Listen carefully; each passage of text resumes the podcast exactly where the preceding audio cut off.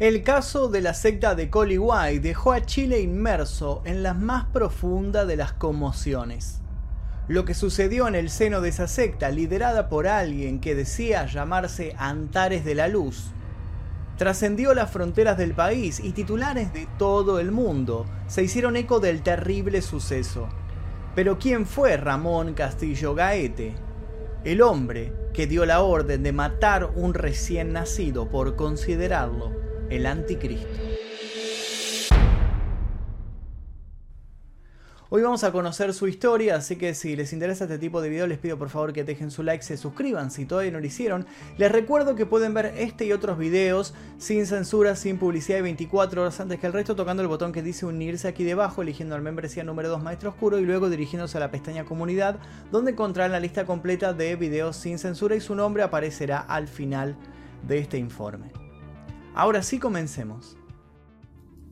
En Cusco, Perú, hay una casa muy particular. Se encuentra en la calle Yapi, a cuatro cuadras de la Plaza de las Armas, y sobre ella pesa una especie de maldición.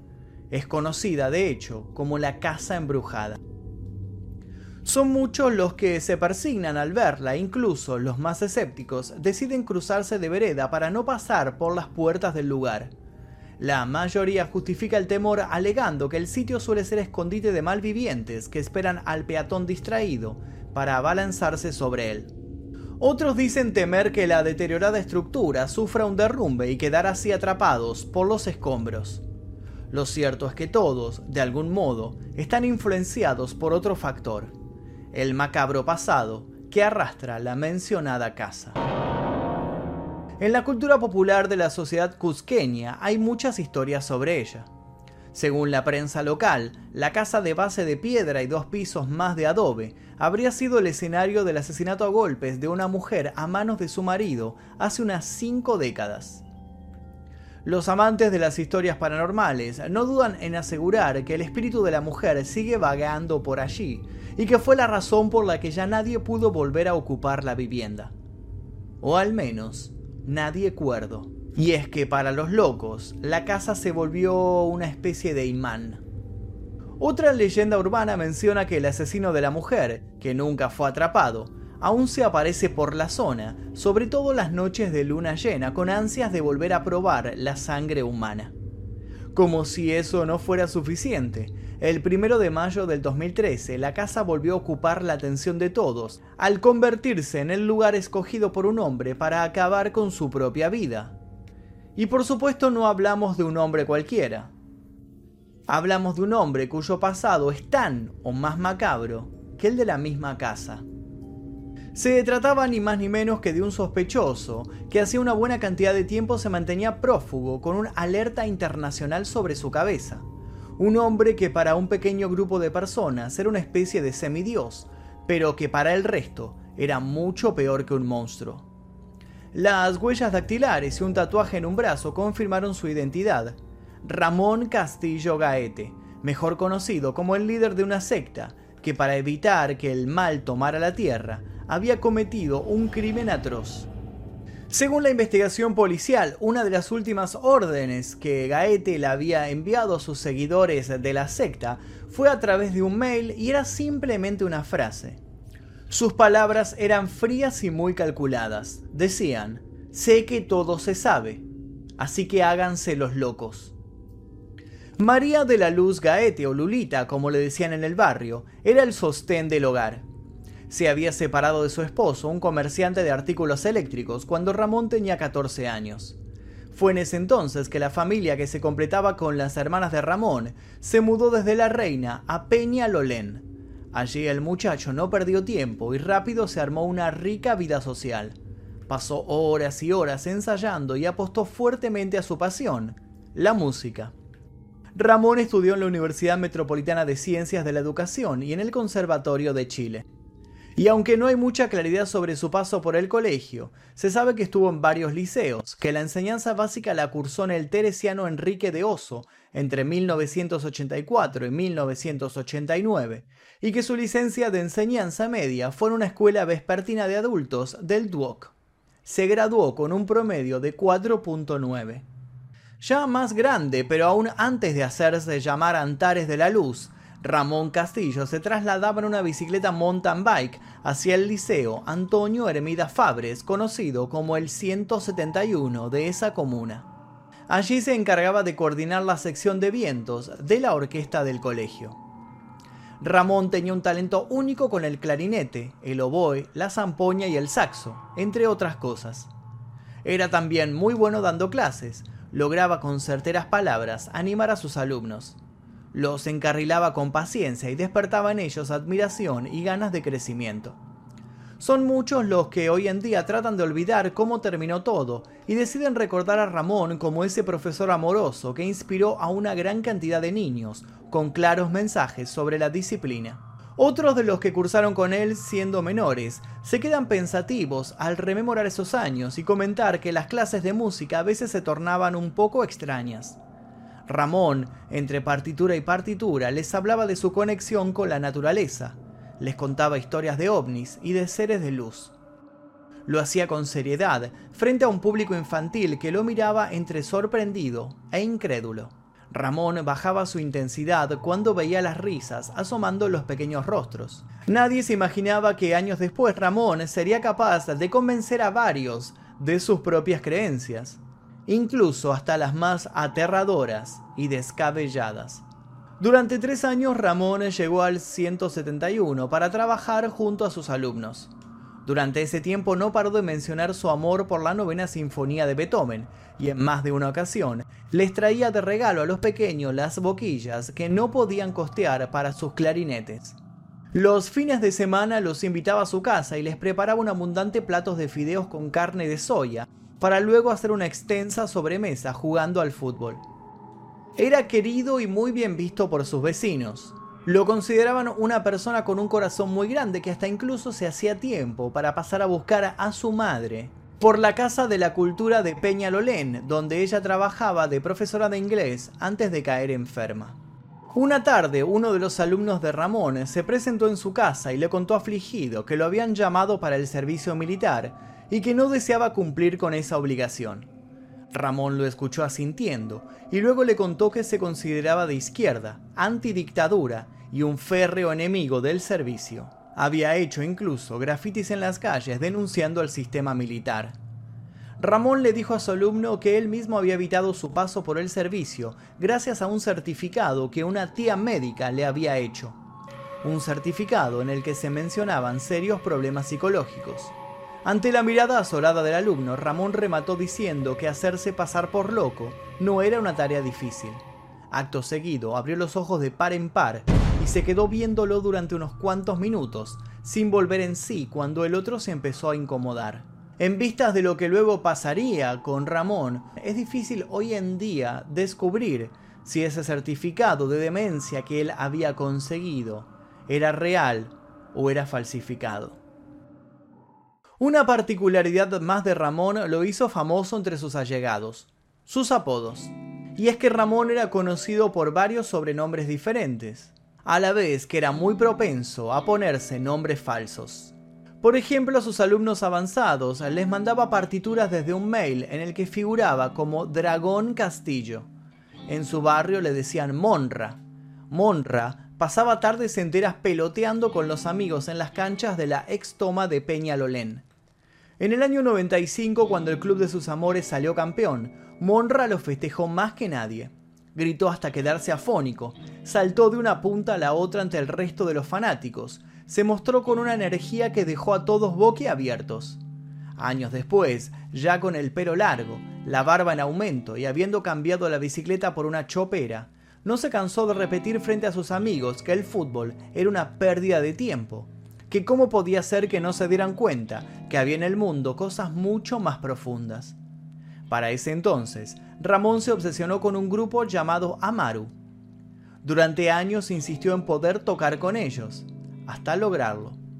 Y no solo lo hizo como sesionista, sino que formando parte, por ejemplo, de la composición Tiba Plejo, uno de los temas del primer disco de la agrupación, como pudo y con la ayuda de sus amigos del grupo y de otros músicos, Ramón compró su primer clarinete, marca Luis Rossi, conocido solista y luthier.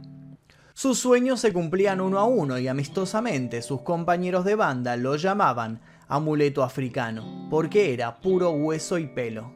Y es verdad que a veces Ramón exageraba con sus ideas sobre comer vegetales y beber té, al tiempo que solía ponerse demasiado insistente con sus constantes alusiones a presencias de otra dimensión que nos observaban. Pero en realidad no había mucho de qué preocuparse. Bueno, hasta que sucedió el incidente de las fotografías.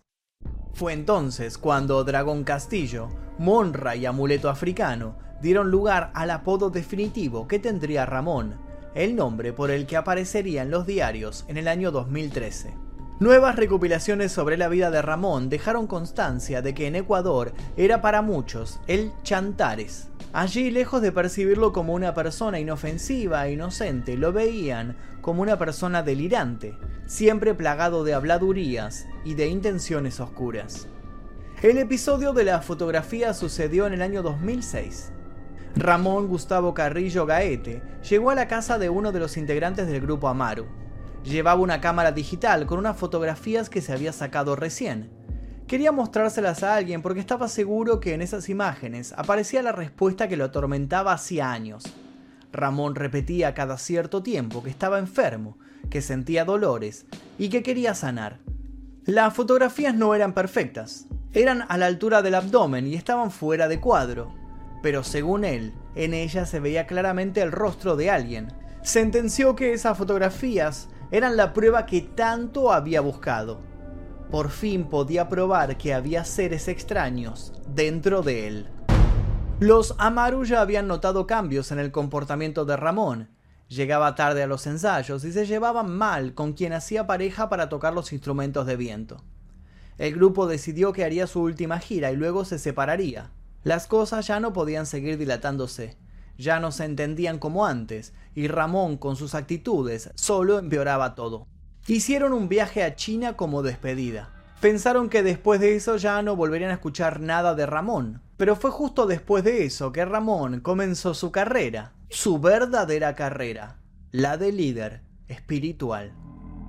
A Ramón le llamó mucho la atención la medicina china y los instrumentos del lugar, pero no mucho más. No volvió de la gira siendo otro, pero paulatinamente comenzó a actuar distinto. Pasó periodos viviendo como ermitaño y hacía ayunos para limpiar su cuerpo. Quienes lo conocían especularon con que estaba a punto de convertirse en un vagabundo. Se preocuparon por él sin saber que en breve le tendrían miedo. Fue entonces que Ramón se deshizo de sus alumnos habituales, redobló el precio de sus clases y empezó a dar seminarios de yoga y autoconocimiento para personas dispuestas a desembolsar una pequeña fortuna para adquirir su sabiduría. Un año y medio después de su viaje a China, según la carpeta investigativa de este caso, Ramón Castillo conoció a Natalia Guerra, y a otros seguidores con quienes conformó la secta de Coliway, la cual estuvo emplazada en la localidad de este mismo nombre, ubicada en la quinta región. Por el valor de 60 mil pesos chilenos, Ramón daba una clase de mística, a la vez que ofrecía comida, alojamiento y la posibilidad no menor de experimentar con ayahuasca, uno de los alucinógenos más poderosos del mundo. Según los investigadores que siguieron de cerca este caso, los discípulos de Ramón cumplían con el perfil de adultos jóvenes provenientes de familias disfuncionales, todos profesionales y todos solitarios. Por ese entonces ya había dejado de ser Ramón una vez más. Ahora se hacía llamar Antares de la Luz, y la luz, paradójicamente, se apagaba. Antares empezó a dominar a sus seguidores, aprovechándose de sus puntos débiles de modo inescrupuloso y mostrándose como una deidad suprema. Las personas indicadas se juntaron alrededor del hombre menos indicado y de pronto se creó un modo de ver el mundo. De pronto Antares les dijo que si deseaban seguir conectados iban a tener que desprenderse de todo lo material, o bien se lo iban a tener que donar a él copa tras copa de ayahuasca y a la vez que ejercía una manipulación psicológica sobre cada uno de ellos al mostrarse fraternal y temerario por partes iguales, Antares empezó a probar los límites de su poder sobre las mentes ajenas. Un día les dijo a sus discípulos que sus mascotas eran malignas y que debían ser eliminadas. Hubo lágrimas, sí, pero también hubo mucha sangre. Sangre de los perros y de los gatos, porque nadie quería fallarle a Antares. Antares, quien se había puesto ese nombre en honor a la estrella más brillante de la constelación de Escorpio, Antares, el gurú que podía conectar con las fuerzas del otro lado, Antares, el oráculo que todo lo veía, Antares, el sanador que curaba con sus propias manos. El joven lleno de vida que pasaba sus tardes tocando melodías que conmovían a todos, de pronto recibía muertes como tributo. Y eso le provocó una sola cosa, más y más ambición. Antares influyó en sus seguidores para que se desligaran de sus parejas y de sus contactos con gente por fuera de la secta, al tiempo que empezó a tener relaciones, tanto consentidas como a la fuerza, con las mujeres del grupo. Para ese entonces, los miembros de la secta le facilitaban vehículos y propiedades. También pedían préstamos para él, lo importante era ser su adorador y seguir perpetuando aquellas jornadas repletas de plantas sagradas que los hacían entrar en un éxtasis donde la realidad y la fantasía convergían. Un éxtasis que era usado por Antares para doblegarlos, degradarlos y encumbrarse de modo egoísta. Cuando consideraba que los otros estaban en actitudes inapropiadas, los obligaba a desnudarse y los castigaba dándoles 45 golpes consecutivos. Antares se consideraba a sí mismo como un ser celestial, algo así como un dios en la tierra. Nada perturbaba su paz absoluta, hasta que se enteró que Natalia Guerra estaba esperando un niño, un niño suyo, y entonces estalló en rabia. Antares consideraba que en su carácter de ser supremo era incapaz de procrearse, por lo que ese bebé no podía ser su hijo. Lo pensó unos segundos, hasta que una sorpresiva iluminación cayó sobre él. El bebé no era otra cosa que una trampa, era el hijo de Lucifer. Y ahora que lo había descubierto, por fin podría hacer lo que toda la humanidad hubiera hecho, acabar con él. Antares ordenó a Natalia que el bebé debía nacer de forma natural y sin ninguna asistencia. Pero el 21 de noviembre de 2012 la mujer dio a luz en un centro asistencial privado ya que presentó problemas previos al parto. Dos días después, el menor fue sacado del recinto. A las 23 horas del 23 de noviembre de 2012, en los alrededores de la localidad de Coliway, la secta se reunió para matar a quien consideraban el diablo. El grupo contaba con un lugar donde se descargaban de las vibras negativas. Era una especie de carpa iglú con el techo abierto y un forado en el piso, donde ponían piedras calientes. Sobre ese agujero, el grupo posicionó al menor, luego le taparon la boca con una cinta adhesiva para que sus llantos no se escucharan, y Antares se aseguró de no tocarlo para no contaminarlo. Mientras todos lloraban, se removieron las tablas y el bebé cayó sobre las piedras ardientes. Luego de esto, los restos del menor fueron desmembrados. Más tarde Antares empezó a presionar a los otros con más ímpetu los convenció de que eran culpables, de que si decidían salir ahora de la secta serían condenados por todo un grupo de personas que no tenían chances de comprender que lo que habían hecho había sido heroico. Esos días fueron toda una pesadilla para los seguidores de Antares. De pronto comprendieron la magnitud del monstruo que los envolvía con sus garras. Sin embargo, la progresiva caída de Antares se inició el día después del 21 de diciembre de 2012, cuando supuestamente el mundo entraría en una nueva era. Como esto no sucedió, algunos integrantes de la secta se separaron del grupo, mientras que el líder viajó a Perú para buscar más droga y reprogramar el reloj de sus profecías. Estando en Perú, Antares se percató de que la hermana de una de las integrantes de la secta había realizado una denuncia y de que se había abierto una investigación judicial contra él y todos los que conformaban la agrupación. Tras el alerta internacional, un llamado de un vecino a una radio alertó que Antares se encontraría en Ollanta y Tambo vendiendo artesanías. Tras ello, volvió al Cusco, y ese fue su destino final. Cuando lo hallaron muerto en esa casa maldita, vestía jeans, un gorro altiplánico y un impermeable gris. Estaba sin la barba que lo hacía característico. Su mirada feroz la que había atemorizado a quienes le habían jurado fidelidad absoluta, pasaba a ser la mirada vacía de un hombre de 36 años, sufriente y muy perdido. La secta de Coliway estaba conformada por la diseñadora gráfica Natalia Guerra, la actriz María Álvarez, la auxiliar de vuelo Carla Franchi, el publicista David Pastén, el realizador audiovisual Pablo Undurraga y la ejecutiva bancaria Carolina Vargas.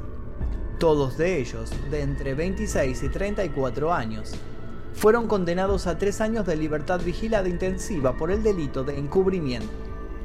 Pasado un tiempo, se dictó el sobreseimiento definitivo de Pablo Undurraga Atría, mano derecha de Antares, imputado por la Fiscalía como autor del delito de homicidio calificado. El juzgado de garantía de Quilpué sostuvo la medida argumentando enajenación mental. Por su parte, Natalia Guerra fue condenada por parricidio en 2017. No obstante, su rastro se perdió en abril de 2017 en San Juan de Pirque, donde cumplía arresto domiciliario. Desde entonces su paradero fue un misterio.